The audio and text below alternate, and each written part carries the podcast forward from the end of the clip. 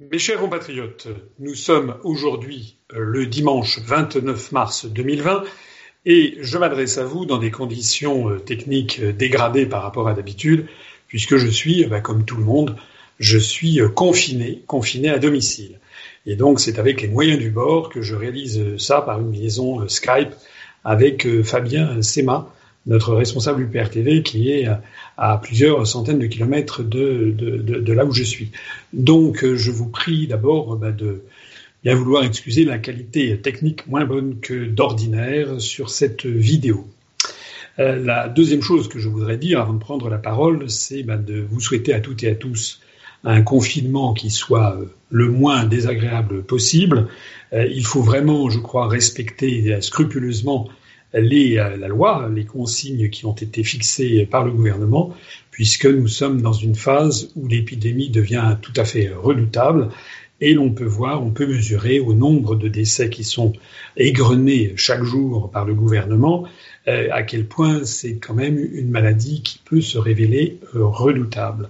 Donc à toutes et à tous, je souhaite la meilleure santé possible et le respect des consignes de distanciation, comme on dit, euh, des autres, des, des, autres personnes et de rester le plus possible chez soi et à la maison. Je m'adresse ici en particulier à des, euh, à des personnes qui vivent dans les banlieues où l'on dit que dans certains quartiers, eh bien, il y a des personnes qui ne respectent pas les directives. Il faut bien comprendre qu'il s'agit quand même de leur vie au bout du compte qui est en, qui est en cause. Ce point triste étant, évoqué, je vais continuer par des points non moins tristes, mais je, prends la parole parce que je voudrais m'exprimer sur, cette question qui, euh, qui occupe une très grande partie euh, de la presse et des esprits, qui est l'éventuel traitement à l'hydroxychloroquine et à cette personnalité controversée, très médiatique, qui est le professeur Raoult. Il se trouve euh, que euh, j'ai beaucoup de courriers, de, gens qui euh, m'écrivent et qui veulent avoir mon point de vue sur toute cette question. Il se trouve également que nous avons publié, notamment par un communiqué de presse, déjà un certain nombre d'éléments pour lesquels nous apportions notre soutien à l'idée qu'il fallait pouvoir développer le traitement qui a été proposé par le professeur Raoult, mais pas que par le professeur Raoult, j'y reviendrai dans un instant. Je tiens à faire également cette, cette vidéo parce que j'ai vu également euh, que certains contradicteurs euh, ça apparaissent, il y en a même qui sont particulièrement virulents, et j'ai eu, y compris parmi quelques adhérents de l'UPR, des personnes qui euh, se sont étonnées, voire même indignées que j'ai pu dire qu'il fallait aller dans le sens de ce traitement en mettant en avant un certain nombre de ragots, de, critiques euh, qui euh, circulent contre le professeur euh, Raoult et un certain nombre de manquements, paraît-il, à une certaine éthique médicale. Alors, j'ai vu ce que écrivent les contradicteurs, j'ai vu ce qu'écrivent également ceux qui sont pour. On est un peu dans une espèce de guerre de religion à la française où les Français adorent se diviser sur un sujet où, au contraire, il faudrait faire preuve de beaucoup de sang-froid, beaucoup d'honnêteté intellectuelle et également beaucoup de bon sens. Parce que dans cette affaire, c'est le bon sens, semble-t-il, qui manque pas mal. Je note d'ailleurs que, pas plus que moi, la plupart des intervenants, qu'ils soient pour ou qu'ils soient contre, le recours à l'hydroxychloroquine, eh bien, ne sont médecins. Voilà. Je note d'ailleurs, et j'y reviendrai, que chez les médecins, il y a également des opinions très tranchées dans un sens comme dans l'autre. Alors, je prends la parole parce que je voudrais euh, faire quand même un, peu le point euh, sur euh, la façon dont je pense, dont je pense qu'un responsable national, qu'un chef d'État devrait aborder cette question. Parce que le moins que l'on puisse dire, c'est que l'affaire de, cette épidémie est gérée en dépit du bon sens depuis le mois de janvier, avec des, erreurs, avec des erreurs de communication, des ordres, des contre-ordres, euh, euh, une, incompétence, une irresponsabilité euh, qui sidère en fait l'opinion publique française et internationale. Alors, où est-ce qu'on en est dans cette affaire? Le premier point sur lequel je voudrais insister, c'est que vous avez vu comme moi que le nombre de décès ne cesse d'augmenter en France. Avant-hier, le 27 mars, on nous annonçait 300 morts, et puis hier, le 29 mars, on nous annonçait 329 morts. Soit dit en passant, cette euh, rubrique macabre apporte, euh, nécessite deux précisions. La première, c'est qu'il semble que le nombre de morts soit sous-estimé, puisqu'il s'agit en fait des morts répertoriés comme tels qui sont dans des établissements hospitaliers, dans des hôpitaux publics. Euh, on ne tient pas compte des morts qui meurent à domicile ou qui meurent dans des établissements comme des EHPAD et sur lesquels on ne sait pas exactement de quoi ils meurent mais il est probable que parmi les morts, il y en a qui sont victimes du Covid-19, du coronavirus. Donc, nous avons affaire à une épidémie qui se développe et qui se développe malheureusement en suivant, semble-t-il, une trajectoire qui rappelle celle de l'Italie. Or, je rappelle euh, qu'hier en Italie, il y a eu 1000 morts dans la journée. C'est-à-dire que nous avons affaire à quelque chose qui est sérieux, qui est grave qui ne touche, qui touche absolument tout le monde. Et euh, on a appris aujourd'hui le décès de, la première personnalité politique connue, qui est Patrick de Devedjian, que moi j'avais connu un petit peu au Conseil départemental des, des Hauts-de-Seine, euh, que bon, je ne sais pas là le, le lieu de, de faire son, son, son apologie. C'était un homme euh, qui avait du caractère, qui était très cultivé et intelligent. Euh, en tout cas, c'était quand même quelqu'un qui a été de, qui avait été à des très hautes responsabilités, mais il est mort. Euh, donc, ce qui prouve que face à la mort, le statut social s'efface et que les traitements, je suppose qu'il a dû avoir des traitements quand même qui devaient être efficace, enfin le plus efficace possible, n'ont pas suffi à le, sauver. Donc ça, c'est le premier point. Nous allons vers un nombre de morts qui est de plus en plus considérable. Il faudra bien entendu, lorsque l'épidémie sera passée, il va falloir rechercher les responsabilités. Elles sont d'ailleurs déjà toutes dans l'esprit de tout le monde.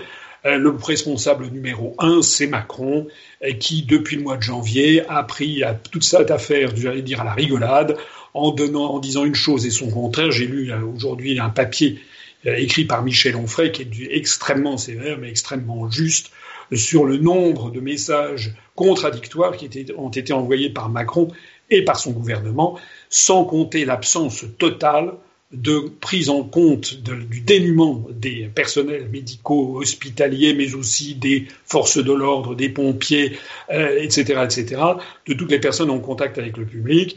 Il a fallu attendre euh, hier, le, 20, le 28 mars, euh, pour apprendre que le gouvernement français s'était enfin décidé à passer commande de 1 milliard de masques, d'ailleurs en Chine. Cette commande aurait dû avoir lieu dans la mesure où on se rendait compte qu'il n'y avait plus de masques, euh, on s'est rendu compte très vite qu'il n'y avait plus de, masques, ce qui est encore une autre histoire, des masques de protection, notamment les masques FFP2 pour protéger le personnel hospitalier. À partir du moment où on se rendait compte qu'il n'y avait plus ces masques, la commande aurait dû être passée dès la fin janvier ça aurait euh, économisé certainement des centaines et des milliers de vies, puisqu'on aurait pu avoir ces masques assez rapidement. Cette affaire est un scandale absolu, de même qu'est un scandale absolu le fait qu'il n'y ait pas de test. Je sais de sources absolument sûres qu'à Matignon, ces jours-ci, on recevait des fabricants euh, de euh, tests pour passer en catastrophe des commandes pour faire des tests. Au moment même où en Allemagne on fait 500 000 tests par semaine, en France, les tests ne sont nulle part, on a beaucoup de mal à faire des tests, et on a également, euh, on manque de tout, de gants, on manque même de linceul, enfin c'est la désorganisation la plus complète.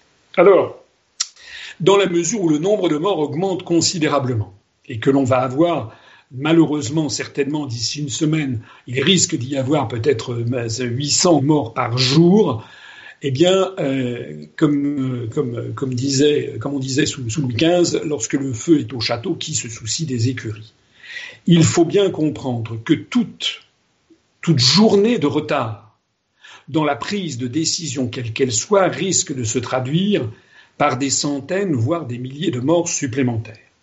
Donc, si on continue à ce rythme, et si on a, comme c'est la position des gens qui s'opposent au traitement par l'hydroxychloroquine, qui disent non, non, non, ça ne respecte pas les règles de la, les règles de ci, les règles de ça, ils ont d'ailleurs raison de dire que ça ne respecte pas les protocoles habituels de la méthodologie médicale, mais si on fait une étude comme c'est actuellement lancé dans l'étude Discovery dont on attend les, les, résultats dans six semaines, eh bien dans six semaines, au rythme actuel, on risque d'avoir à peu près peut-être 50 000 morts supplémentaires.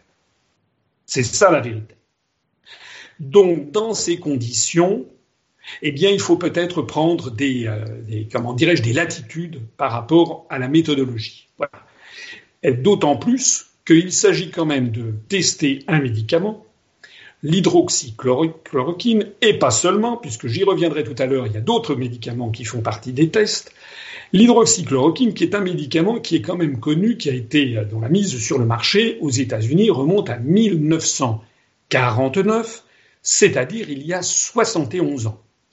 Un médicament qui, jusqu'à très récemment, était fourni par des médecins libéraux en ville à n'importe qui dès qu'on allait dans une zone un paludé, c'est des zones où il y avait du paludisme. Moi, je suis allé au cours de ma, carrière dans des pays où sévit le paludisme, je prenais de la nivaquine ou de la flavoquine ou du lariam, c'est pas exactement la même molécule, mais c'est la même chose, enfin un antipaludéen, et ceci, on le prenait pendant la durée du séjour, puis ensuite, je crois, pendant 45 jours après, Certes, il y avait des contre-indications, mais il y a des contre-indications absolument à tous les médicaments.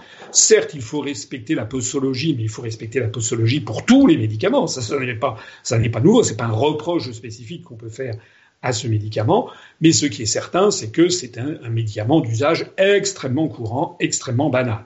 D'ailleurs, beaucoup de nos militaires qui sont en Afrique, je suis persuadé, euh, consomment de la nivaquine ou de la flavoquine, ou de la plaquéine, ou de, du lariam, ils en consomment tous les jours. De même d'ailleurs que beaucoup de Français expatriés euh, qui vivent à l'année dans ce genre de pays.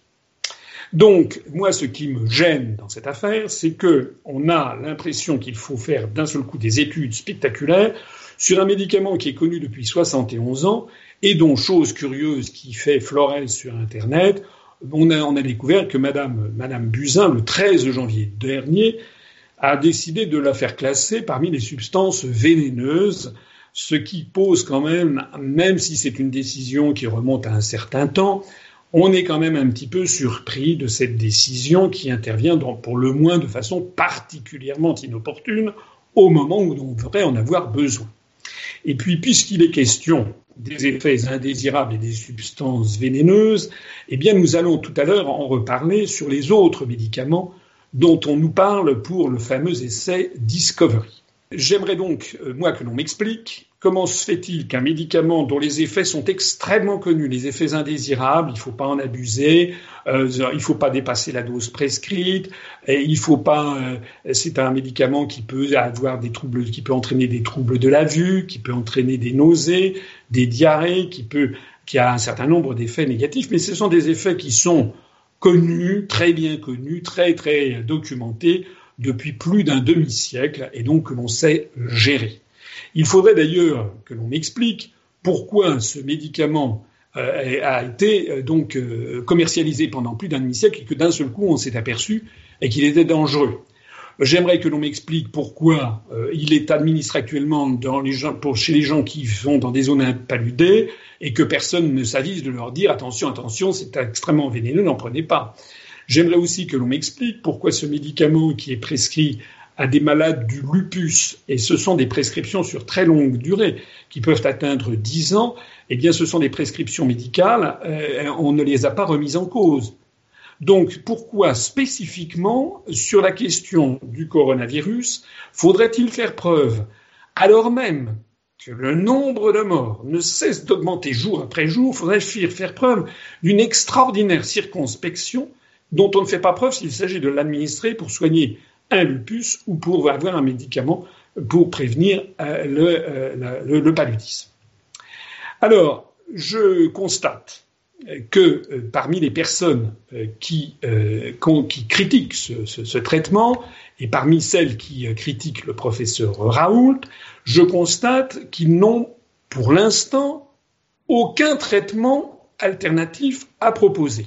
Je comprends que certains disent il faut faire des études en double aveugle et c'est ça.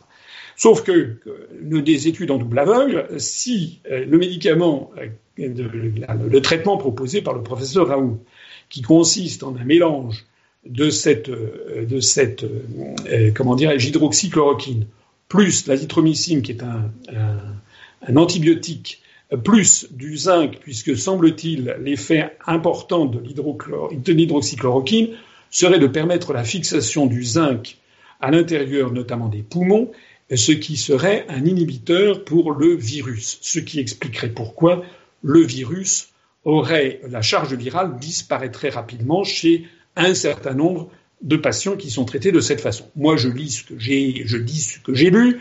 En tout cas, ce que je vois, c'est que ceux qui tapent sur ce système ne proposent rien d'autre que d'attendre six semaines, c'est-à-dire 50 000 morts.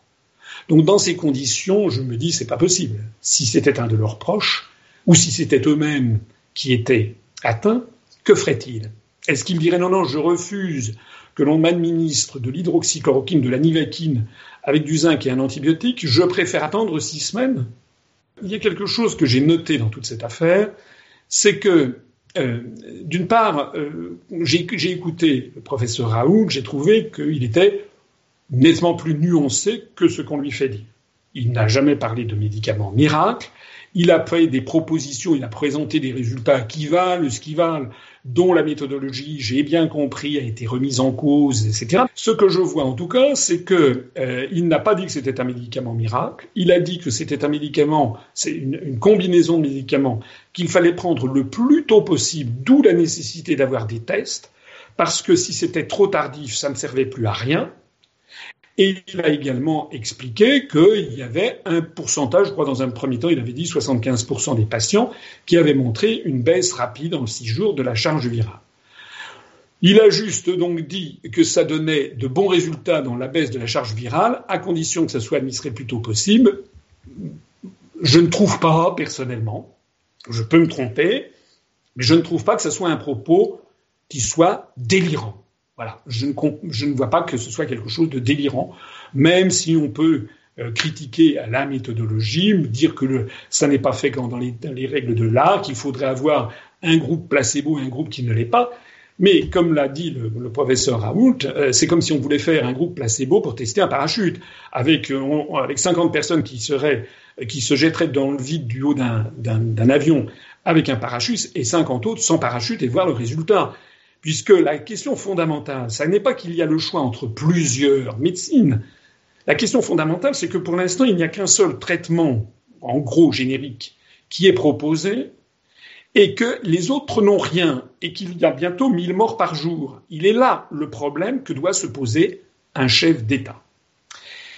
Maintenant, il y a aussi autre chose que je voudrais dire, et que j'ai, parce que j'ai regardé cette affaire de très près, c'est que je constate qu'il y a une campagne de dénigrement spécifique sur le professeur Raoult dans les médias, euh, mais qu'on fait croire qu'il n'y aurait qu'un type, un peu une, espèce de savant fou, de savant cosinus. Il est vrai que M. Raoult, d'ailleurs, euh, avec ses cheveux longs, avec euh, une certaine emphase dans le verbe, etc., prête le flanc à la critique. Il n'a pas la posture qui est généralement attendue d'un professeur de médecine que l'on verrait mieux euh, de façon bien peignée avec un nœud papillon et parlant de façon plus euh, posée.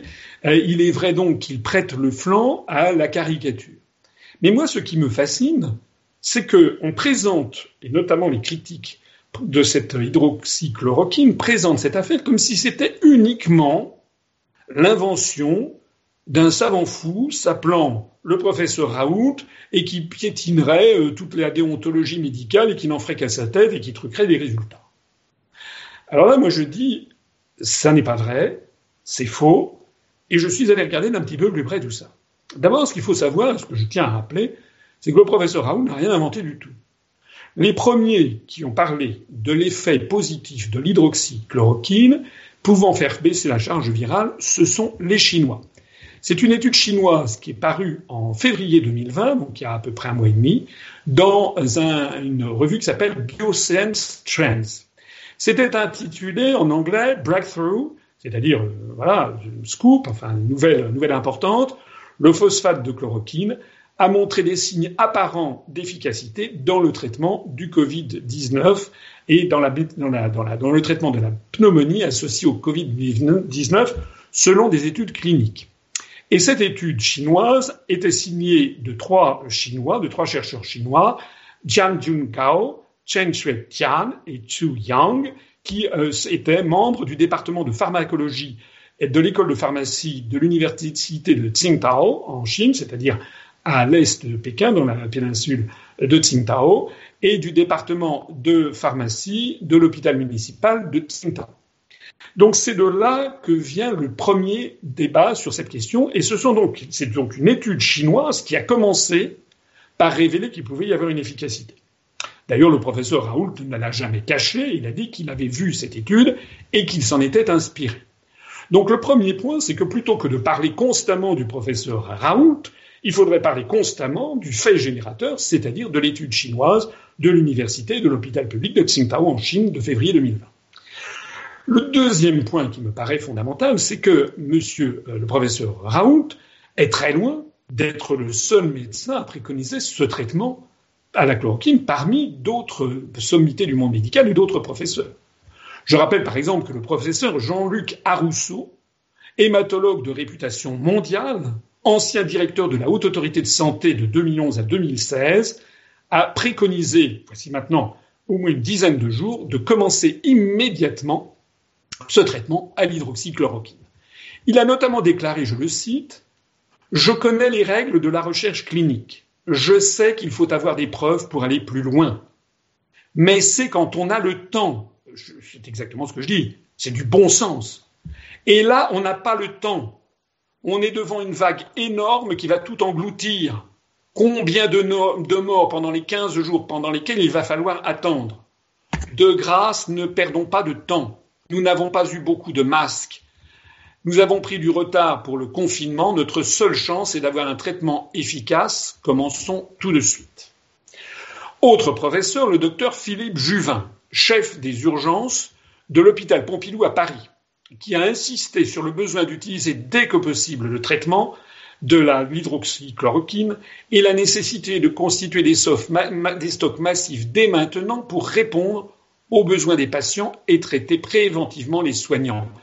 Sachant que plusieurs médecins français, il y en a déjà cinq, sont décédés dans la lutte contre le coronavirus. Autre personnalité de premier plan, le professeur Christian Perron, qui a d'ailleurs participé récemment à un débat sur LCI où il a été, me semble-t-il, je l'ai examiné, j'ai examiné, j'ai étudié les gens qui lui étaient opposés. Il était une espèce devant un tribunal qui étaient là, mais des tribunaux de juges qui n'avaient strictement aucune autre solution à proposer. Le professeur Christian Perron n'est pas n'importe qui non plus, c'est le chef de service en infectiologie au CHU de Garches. Il défend lui aussi l'utilisation de la chloroquine pour soigner les patients atteints du coronavirus. Il a notamment déclaré, je le cite, il y a une urgence sanitaire. C'est très bien de faire des études, mais les malades en état grave ne peuvent pas attendre il faut donner de la chloroquine dès maintenant aux patients. Et il a précisé au sujet des effets secondaires de la chloroquine, dont on parle beaucoup, des douleurs, de la fièvre. Les symptômes secondaires ne sont pas bien méchants, les effets cardiaques sont très rares, et si on les surveille, il n'y a pas de problème. La majorité des patients la tolèrent bien. Continuons à la liste des médecins qui militent ardemment pour l'administration le plus tôt possible de l'hydroxychloroquine il y a six soignants, dont le professeur Raoult, à l'Institut hospitalo-universitaire à l'IHU de Méditerranée. C'est-à-dire que le professeur Raoult n'est pas seul.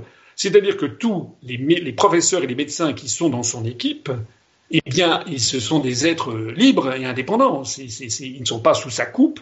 Eh bien, ils ont pris fait et cause. Ils ont signé d'ailleurs un appel. Notamment le professeur Éric Chabrière. Ils ont décidé de se rebeller contre les directives du ministère ils ont décidé de dépister systématiquement toute personne présentant des signes de fébrilité, ainsi que cela est pratiqué dans plusieurs pays asiatiques. Et ils ont décidé de soigner à ce moment-là, dès que quelqu'un était reconnu positif avec les tests qu'ils se sont constitués, de euh, soigner dès à présent les patients à l'hydroxychloroquine. Ils ont motivé leur décision par des conditions morales en invoquant le serment d'Hippocrate qui exige qu'ils doivent obéir à un devoir de médecin c'est-à-dire devoir de sauver des vies en urgence, en, mettant le cas échéant de côté la méthodologie lorsqu'il y a une urgence absolue, lorsqu'on est en état de guerre, comme l'a dit Macron lui-même. J'ajoute que ça n'est pas tout. l'initiative de l'hydroxychloroquine est soutenue officiellement par Pierre Jouan, le président du Conseil régional de l'Ordre des médecins de la région PACA. Je signale également qu'elle a été soutenue par Philippe Douste-Blazy, qui, avant d'avoir été ministre, notamment sous Mitterrand et sous Chirac, euh, notamment il a été ministre de la Santé, il est de profession cardiologue et professeur de médecine, et il a lancé un appel vibrant il y a quelques jours, notamment au président de la République, pour qu'il autorise la prise de l'hydroxychloroquine avec l'azithromycine et avec le zinc le plus tôt possible, éventuellement même en ambulatoire avec des médecins libéraux qui le jugeraient nécessaire en leur âme et conscience. Ça n'est pas tout. Il y a également des informations qui viennent de l'étranger. On a appris euh, hier que le docteur Zev Zelenko, qui est un médecin américain et qui exerce à Monroe, dans l'État de New York, a écrit à Donald Trump pour lui dire qu'il aurait traité avec succès plus de 500 patients à l'hydroxychloroquine. Pour en revenir à, la France, le syndicat des médecins d'Aix et de sa région, le SMAER, a fait un référé devant le Conseil d'État pour la généralisation du dépistage et du traitement à l'hydroxychloroquine. Il s'agit d'un syndicat de médecins. Pour poursuivre, le directeur général de Novartis, du grand laboratoire suisse Novartis, qui s'appelle M. Vas Narasimhan, dont je suppose qu'il est d'origine indienne, a indiqué dans, dans, un entretien qui a été publié aujourd'hui même, ce dimanche 29 mars, par le journal suisse Sonntagszeitung, le journal du dimanche, il a indiqué que, je le cite, l'hydroxychloroquine est le plus grand espoir de traitement contre le coronavirus. Voilà. Donc, on ne peut pas dire que ce soit seulement le professeur Raoult qui fasse ça dans son coin. Je constate que euh, le professeur Raoult est soutenu par ailleurs par un nombre croissant de responsables politiques et non des moindres. On a eu Christian Estrosi, le maire de Nice, et son épouse, qui ont été atteints par le coronavirus et qui ont même ont été soignés par l'hydroxychloroquine. Il a d'ailleurs obtenu que le CHU de Nice fasse partie du test européen organisé par l'INSERM, afin que les, les administrés puissent bénéficier au plus vite du médicament. Je rappelle également que Julien Aubert, député LR, a pressé Macron d'utiliser massivement l'hydroxychloroquine, de même que Bruno Retailleau, Retailleau, le chef des sénateurs Les Républicains, de même que Valérie Boyer, députée des Républicains, qui est traitée à l'hydroxychloroquine et qui a fait le même constat que, Eric, euh, que, Christian Estrosi. J'ajoute qu'on a vu au cours des, euh, des 48 dernières heures Jean-Luc Mélenchon prendre fait et cause pour cette affaire, appeler directement le professeur Raoult et le soutenir mordicus. J'ajoute enfin que l'on a appris par le magazine Valeurs Actuelles que c'est le président de la République en personne, Macron, qui a annoncé qu'il avait reçu à l'Élysée le docteur Raoult il y a un mois et qu'il a fait savoir qu'il était pour ce traitement à base d'hydroxychloroquine, mais qu'il avait malheureusement été entravé, ça c'est typiquement Macron, c'est toujours, il se plaint, ça n'est jamais de sa faute, c'est toujours de la faute des autres, il se plaint qu'il aurait été entravé par des querelles de personnes et des élites parisiennes. Je n'invente rien, c'est dans la presse. Enfin, et pour terminer ce tour d'horizon, je constate que plusieurs États étrangers ont annoncé recourir au traitement par l'hydroxychloroquine à commencer par Donald Trump et les États-Unis d'Amérique. Alors il est bon ton dans la presse française de se gausser, d'éclater de rire lorsqu'on parle de Donald Trump, c'est quand même le président des États-Unis. Je signale que l'Iran, la Corée du Sud, la Chine, j'en ai parlé tout à l'heure avec l'étude de l'hôpital et de l'université de Tsingtao, l'Arabie saoudite ont décidé de recourir à ce traitement. J'ajoute que le Maroc a décidé d'acheter massivement ce traitement qu'une entreprise israélienne Teva a décidé de fournir 10 millions de doses aux États-Unis de, chloroquine. Donc, on ne peut pas dire que ce soit sorti uniquement du cerveau fantasmatique d'un professeur qui travaille, à, qui travaille à Marseille. Il y a quand même partout à travers le monde une prise de conscience qui a l'air de se réaliser et des gens qui, qui raisonnent et qui constatent les premiers résultats. On a appris d'ailleurs aujourd'hui même que la Russie elle-même vient de décider d'une espèce de cocktail médicamenteux très proche en fait de ce que propose euh, de ce qui est proposé à l'Institut euh, hospitalier universitaire de Marseille, avec un, cocktail, si j'ose dire, de l'ariam, Alors c'est un antipaludéen, c'est pas la nidacine, c'est pas la flavokine, euh, c'est, ça revient en gros au même, plus l'anti, un antibactérien, un, antibiotique de type AZT, plus du zinc, selon le cocktail dont je parlais tout à l'heure. Et puis enfin, j'ajoute quelque chose, c'est qu'en France, la réglementation a quand même évolué. C'est-à-dire qu'il y a eu des décrets qui d'ailleurs se déconsidèrent, se contredisent les uns les autres à deux jours d'intervalle, ce qui montre que ça ne va plus du tout et que le gouvernement ne sait plus où il va. C'est un drame absolu de constater cela. Mais je voudrais rappeler ici que par un décret du 23 mars qui avait été publié le 24, il n'était pas question d'utiliser de l'hydroxychloroquine. Et puis deux jours après, par un décret du 25 mars publié dans le journal officiel du 26, d'un seul coup, il était tout à fait question d'utiliser l'hydroxychloroquine à condition que ce soit dans un établissement public hospitalier. Mais ceci pouvait être généralisé, y compris pour les personnes ensuite rapatriées à domicile qui pouvaient continuer le traitement.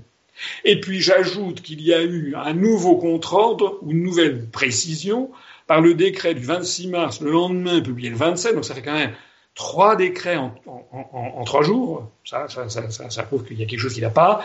Et là, d'un seul coup, ça a été le, deuxième décret et contredit le premier, le troisième contredit partiellement le deuxième, en réservant l'utilisation de l'hydroxychloroquine aux seuls cas graves, euh, de, les, cas les, plus, les plus graves. Ce qui a fait bondir une grande partie des partisans de l'hydroxychloroquine, puisque, je l'ai dit tout à l'heure, le, ce que disent tous ces professeurs et tous ces médecins, et pas seulement le professeur Raoult, c'est qu'il faut administrer ce, ce, cocktail de médicaments le plus tôt possible pour faire baisser la charge virale. Puisque une fois que si, le, si, si malheureusement la maladie se déclare et que notamment elle, attaque les poumons, à ce moment-là, c'est plus vraiment le, problème n'est plus vraiment le, le, virus, le problème c'est la maladie du poumon elle-même, et à ce moment-là, le médicament ne joue plus ses effets.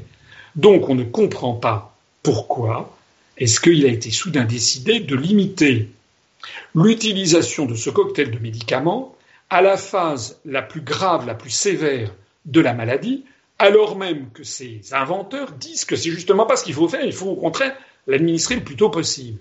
Moi, j'aimerais que l'on m'explique, j'aimerais que les critiques, notamment euh, de, de ce traitement, m'expliquent pourquoi est-ce qu'il a été décidé de faire cela. Avant de conclure, je voudrais en arriver, je l'ai annoncé tout à l'heure, je voudrais revenir sur un point qui me paraît fondamental. C'est que moi j'ai regardé très précisément ces décrets. Or ce décret, le décret notamment du, euh, du 25 mars publié le 26, dit très exactement ceci. L'hydroxychloroquine et l'association lopinavir ritonavir peuvent être prescrits, dispensés et administrés sous la responsabilité d'un médecin aux patients atteints par le Covid-19. Alors, moi, il y a quelque chose qui me perturbe beaucoup. C'est que les, critiques féroces de l'hydroxychloroquine et accessoirement du professeur Raoult ne s'intéressent pas à l'autre cocktail qui est proposé dans le décret, qui est le cocktail lopinavir-ritonavir. De la même façon qu'il ne s'intéresse pas au fait que dans le protocole de l'expérimentation Discovery, il est question d'un autre, euh, d'un autre euh, antirétrovirus, euh, un, autre antirétroviral, dont je parlerai dans un instant, et il ne s'y intéresse pas. Pourquoi?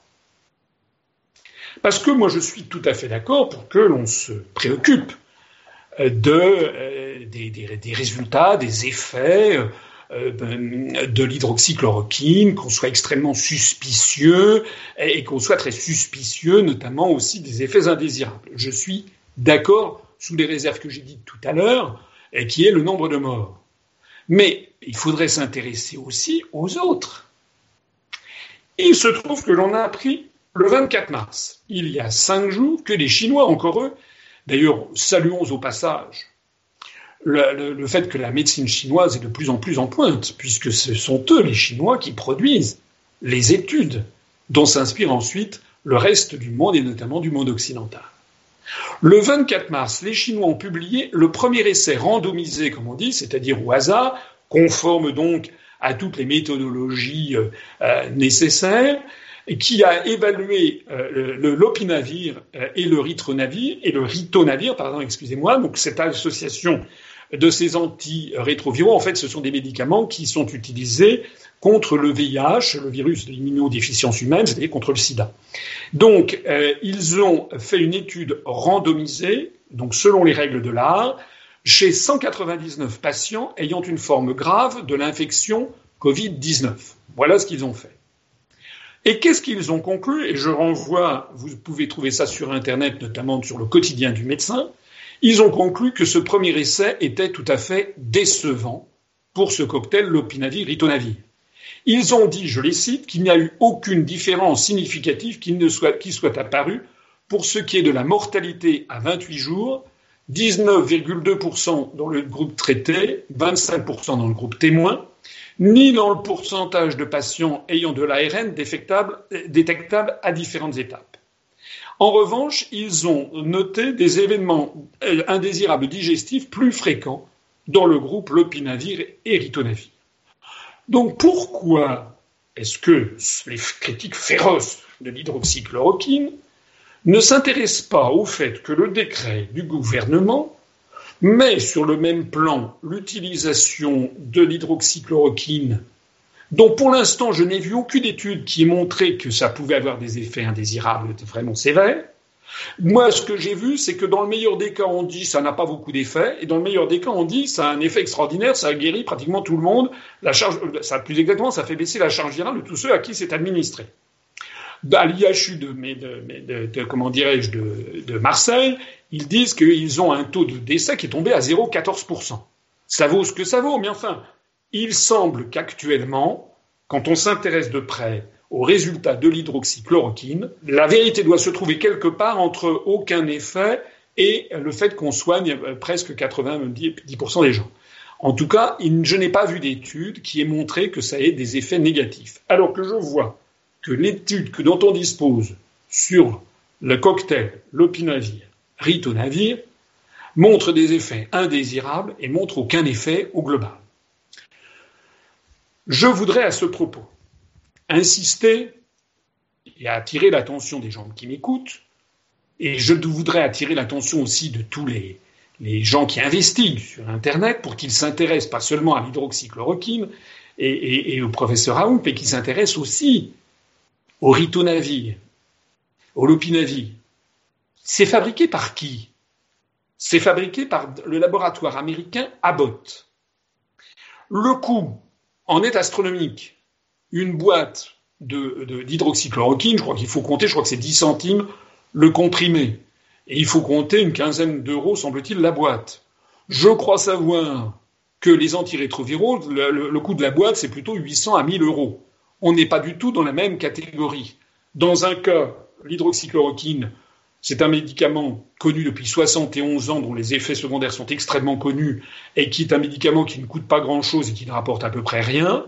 Dans l'autre cas, on a des médicaments qui rapportent des sommes considérables au laboratoire. Il faudrait peut-être creuser un peu dans cette direction, d'autant plus que ce ritonavir et l'opinavir ne semble-t-il n'ont aucun effet. Maintenant, je suis allé aussi me renseigner, alors je cite mes sources, je suis allé tout simplement sur Wikipédia pour regarder la notice du ritonavir et de l'opinavir. Là, les bras m'en sont tombés. Les bras m'en sont tombés parce que l'on découvre, que ce soit dans la notice en français, la notice en anglais et d'autres, on découvre que le ritonavir, par exemple, cet antirétroviral, a des effets secondaires absolument épouvantables. Pourquoi ceux qui pointent les effets secondaires de l'hydroxychloroquine, de l'anilétine, qui sont très très connus, ne s'intéressent pas aux effets secondaires indésirables des médicaments, des antirétroviraux, d'ailleurs inefficaces, que l'on propose à la place. Alors, je dresse la liste de ce que j'ai découvert. Tenez-vous bien. Effet indésirable du, ritonavir. 1. Diminution du nombre des leucocytes, c'est-à-dire des globules blancs. 2. Baisse du taux d'hémoglobine. Baisse du nombre des polynucléaires neutrophiles. Augmentation du nombre des polynucléaires éosinophiles. Thrombocytopénie augmentation du nombre des polynucléaires neutrophiles, tout ça c'est dans les formulations sanguines. 3. Hypersensibilité. 4. anaphylaxie. 5. Hypercholestérolémie. 6. Hypertriglycéridémie. Trop de sucre. Goutte. œdème et œdème périphérique. 5. Dysgueusie, c'est-à-dire on n'éprouve plus le goût. Paresthésie buccale et périphérique. Céphalée, des maux de tête. Vertige. Neuropathie périphérique. Insomnie. Anxiété. Confusion. Trouble de l'attention. Syncope et convulsion. En matière oculaire, vision trouble. En matière cardiaque, effet indésirable, ça a provoqué des infarctus du myocarde, excusez du peu. En matière de tension, ça provoque de l'hypertension, de l'hypotension, donc de l'hypotension orthostatique. Le ritonavir est réputé aussi, on a découvert qu'il avait pour effet indésirable de provoquer des pharyngites, des douleurs oropharyngées, de la toux, des douleurs abdominales, des nausées, des diarrhées, dont des diarrhées sévères, des vomissements et de la dyspepsie. C'était également une hépatite et de l'hyperbilirubinémie, incluant un ictère, c'est-à-dire des problèmes concernant des, éruptions sur la, sur la peau.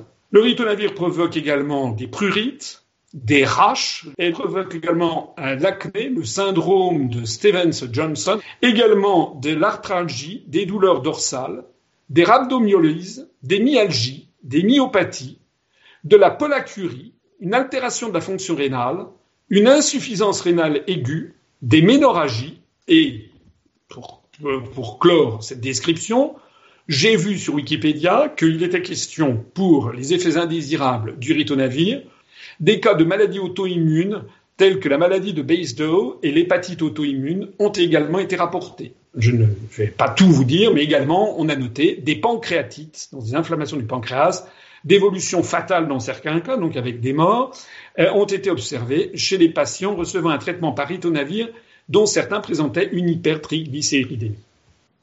Alors ça, c'est des effets secondaires du ritonavir. Maintenant, les effets secondaires du, lopinavir, toujours d'après ce que j'ai vu dans les notices, la prise de lopinavir s'accompagne fréquemment d'effets secondaires tels que la diarrhée, douleur abdominale, selles anormales, plus rapidement effets indésirables tels qu'une réaction cutanée ou du système nerveux central, une dégradation des muscles squelettiques, une pancréatite, les, patients atteints de cardiopathie euh, structurelle, d'arythmie ou d'ischémie myocardique doivent utiliser l'association lopinavir-ritonavir avec le maximum de prudence. C'est pourtant ce qui est conseillé dans ce fameux décret. Alors, je suis éberlué.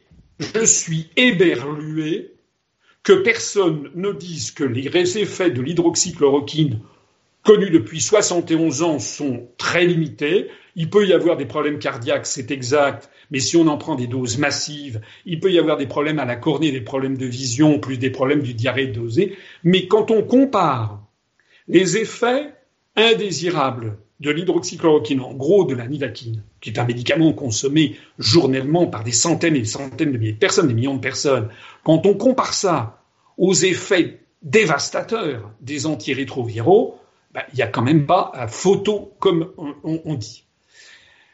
Alors, ça, ce sont donc pour ces deux médicaments dont présentés en association dans le cadre de ce décret. Mais comme je le disais tout à l'heure, il y a une étude actuellement en cours, donc, qui est l'étude Discovery, et dans laquelle il est question d'un autre antirétroviral, qui est le Remdesivir. Le Remdesivir, lui, n'est pas fait par Abbott, mais est fait par Gilead Sciences, qui est en effet une espèce de très grand conglomérat euh, qui possède énormément de fonds. Et euh, si vous vous renseignez, vous vous découvrirez que c'est une, entreprise pharmaceutique américaine euh, qu'on pourrait assimiler à Big Pharma, qui a notamment des, contacts dans de nombreux, de, nombreux médias, qui a une activité de lobbying extrêmement importante, notamment, dit-on, chez une des opposantes numéro un au professeur Raoult, on m'a dit, j'ai vu sur Internet qu'il euh, y a un budget de 65 millions de dollars qui sont consacrés par Gilead Sciences pour essayer de promouvoir ces, médicaments, notamment sur le marché français. Alors, on apprend qu'il y a actuellement une étude qui est faite en Chine, une étude clinique qui est faite en Chine, justement, toujours en Chine, sur ce remdesivir, et les résultats devront être publiés le 28 avril. Le 28 avril, c'est dans un mois. Dans un mois, il y aura probablement, si on continue malheureusement sur le même trend, la même tendance, pardon, il y aura peut-être quelques 10, 20, 30 000 morts euh, en plus en France si on ne met pas le coup d'arrêt.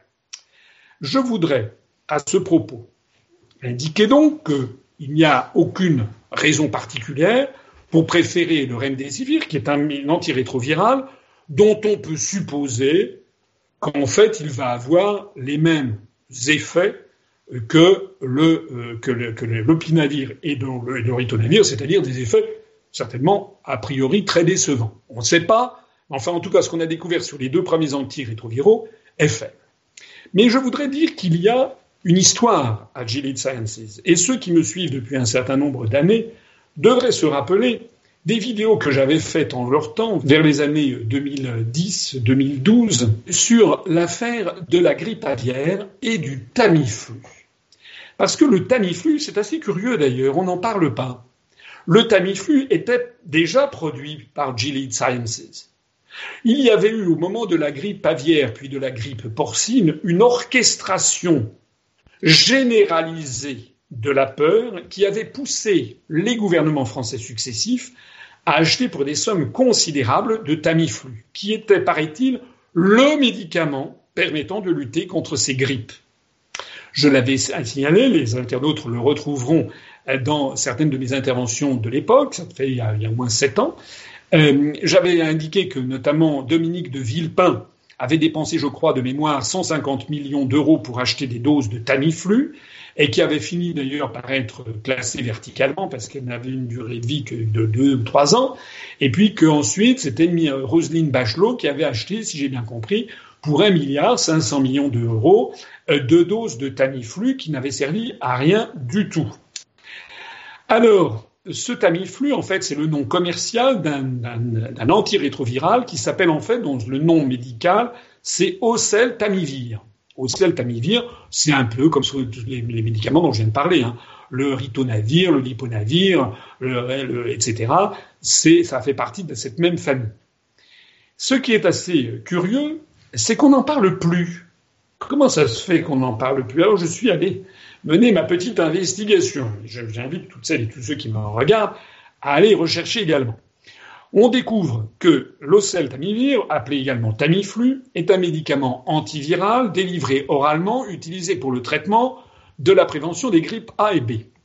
On découvre qu'il a été développé un peu avant 1996 par Gilead Sciences, qui possédait le brevet et qui a vendu la molécule pour 50 millions de dollars et 10% du chiffre d'affaires au groupe suisse Hoffmann La Roche, qui possède la licence exclusive sous la marque commerciale Tamiflu. J'en avais parlé, je me rappelle très bien à l'époque. C'était un médicament de Hoffmann La Roche, donc le euh, laboratoire suisse, mais en réalité euh, qui, dont le brevet avait été détenu par Gilead Sciences. Depuis août 2005, la société Gilead a d'ailleurs dénoncé le contrat qui le liait au laboratoire Roche, accusant cette dernière, accusant le laboratoire Roche d'avoir sous-estimé les royalties. Mais pourquoi je vous parle de tout ça? Parce que, en regardant le passé, ça permet quand même, non pas de prévoir l'avenir, mais d'avoir quand même de sérieux doutes.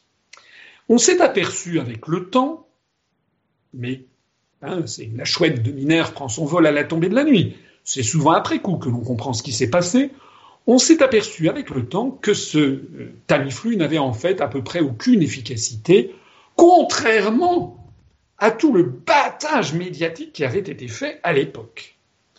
Son utilisation dans les cas de grippe aviaire avait été proposée, mais il n'a pu éviter, je dis, ça c'est la notice Wikipédia qui est très, qui est très diplomatique. Hein. Elle dit en français, il n'a pu éviter un certain nombre de décès, et avec des preuves d'efficacité considérées comme faibles des preuves d'efficacité considérées comme faibles, vous voyez ce que ça veut dire.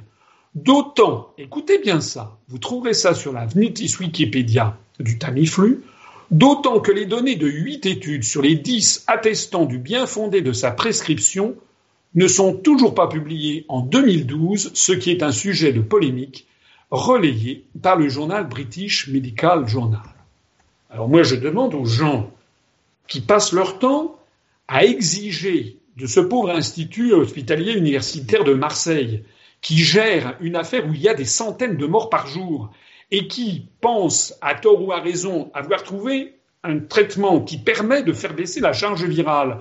Et il y a quand même un certain nombre de témoignages qui vont dans ce sens Et c'était une étude chinoise qui l'avait découverte en premier.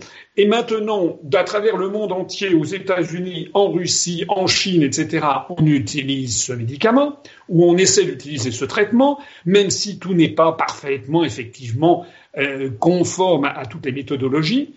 Mais je voudrais demander à toutes ces personnes qui s'intéressent à ça, pourquoi n'allez-vous pas vous renseigner sur les effets secondaires du lopinavir et du ritonavir qui sont actuellement administrés dans les hôpitaux Pourquoi n'allez-vous pas vous renseigner sur l'efficacité a posteriori du fameux Tamiflu dont on nous avait rebattu les oreilles? Je voudrais d'ailleurs à ce propos terminer mon exposé en indiquant que je suis allé regarder les effets secondaires du Tamiflu, de l'ocel tamivir, puisque c'est son nom médical. Eh bien, on découvre, écoutez bien ça, que les effets du Tamiflu sont très négatifs et parfois terrifiants.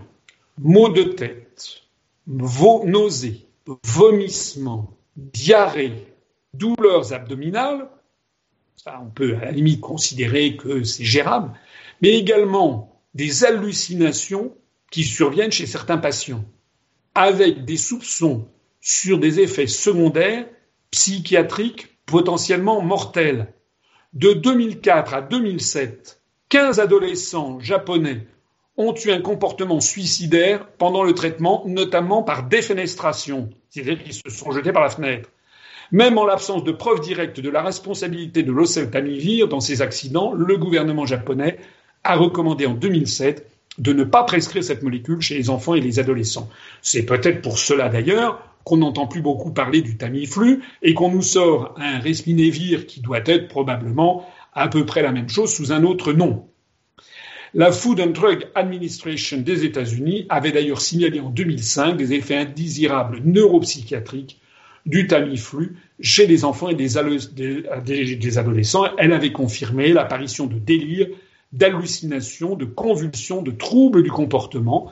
En 2006, 103 notifications avaient été signalées, dont 3 décès, de même en 2007.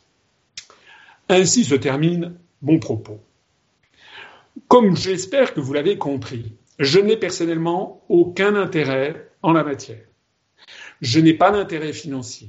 La seule chose qui compte pour moi, c'est que je me mets dans la peau d'un chef d'État qui doit se dire que puis-je faire pour sauver le maximum de mes compatriotes dans une situation qui est absolument tragique et dramatique, qui donne envie de pleurer, tellement, tellement, on découvre que l'hôpital public français a été désintégré et qu'il n'y a rien nulle part face à ça. Que doit faire un chef d'État lorsqu'il a l'apparition dans un certain nombre d'établissements hospitaliers de gens qui disent on a un traitement qui ne marche pas quand c'est une forme trop sévère, mais qu'il faut administrer au plus vite à condition d'avoir des tests, ce que l'on n'a pas, à condition d'avoir des tests le plus vite possible et d'administrer le plus tôt possible un cocktail fait avec un médicament qui a 71 ans d'expérience. Eh bien moi je suis désolé. Mais quand je vois l'accumulation de tout ce que je viens de mettre ici sur la table, je considère en mon âme et conscience qu'il faut faire ce que un certain nombre de professeurs ont réclamé de faire, ce qui est fait également en Russie, ce qui est fait aux États-Unis, ce qui est fait dans un certain nombre de pays, c'est-à-dire tenter le tout pour le tout, pour l'instant, en menant de front, bien entendu, des études, mais à condition que les études soient honnêtes, à condition que l'on ne, teste pas l'hydroxychloroquine euh, en phase terminale lorsque les gens sont extrêmement atteints des poumons puisque ce n'est pas justement sa prescription, sa posologie, la, prescription médicamenteuse, c'est justement au tout début. Eh bien, je dis que normalement, un chef d'État doit prendre la décision de développer cette hydroxychloroquine parce qu'il y a urgence en la matière. Et je voudrais dire à toutes celles et tous ceux qui passent leur temps à essayer de dénigrer ce traitement, moi je ne veux pas parler du professeur Raoult, il a sans doute ses qualités et ses défauts, mais encore une fois, il est un parmi des dizaines et des dizaines de médecins à travers le monde. Donc laissons de côté le professeur Raoult, concentrons-nous sur ce cocktail d'un antipaludéen, que ce soit la nivaquine, du lariam, plus un, antibiotique de type azithromycine, plus du zinc. Concentrons-nous là-dessus. Il semble actuellement que ce cocktail n'a pas d'effet indésirable très grave, mais qu'en revanche, il peut être, il est peut-être la possibilité de sauver des vies humaines et en bloquant la, multiplication euh, du, du, virus. Voilà ce qui me paraît la solution raisonnable et je mets au défi quiconque de me prouver le contraire.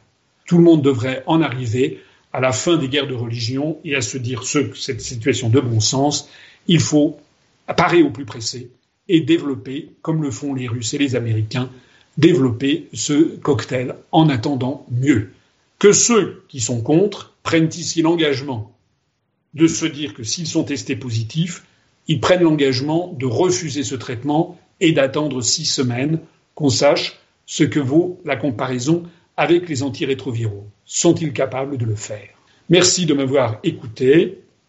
L'affaire et la situation est évidemment extrêmement grave. J'aurai l'occasion d'intervenir sur d'autres sujets. Excusez-moi encore une fois pour la mauvaise qualité de l'image et du son, mais nous sommes dans une situation qui défie l'entendement et l'imagination. Nous sommes dans une situation tout à fait extraordinaire, tout à fait exceptionnelle de désorganisation de la France et de l'État. Néanmoins, lorsque tout ceci sera achevé, il faudra procéder à l'examen des responsabilités des uns et des autres. J'aurai l'occasion d'y revenir. Et d'ici là, je vous souhaite à toutes et à tous la plus grande santé possible. Veillez à bien respecter toutes les directives émanant maintenant des services de santé. Restez confinés chez vous le maximum possible.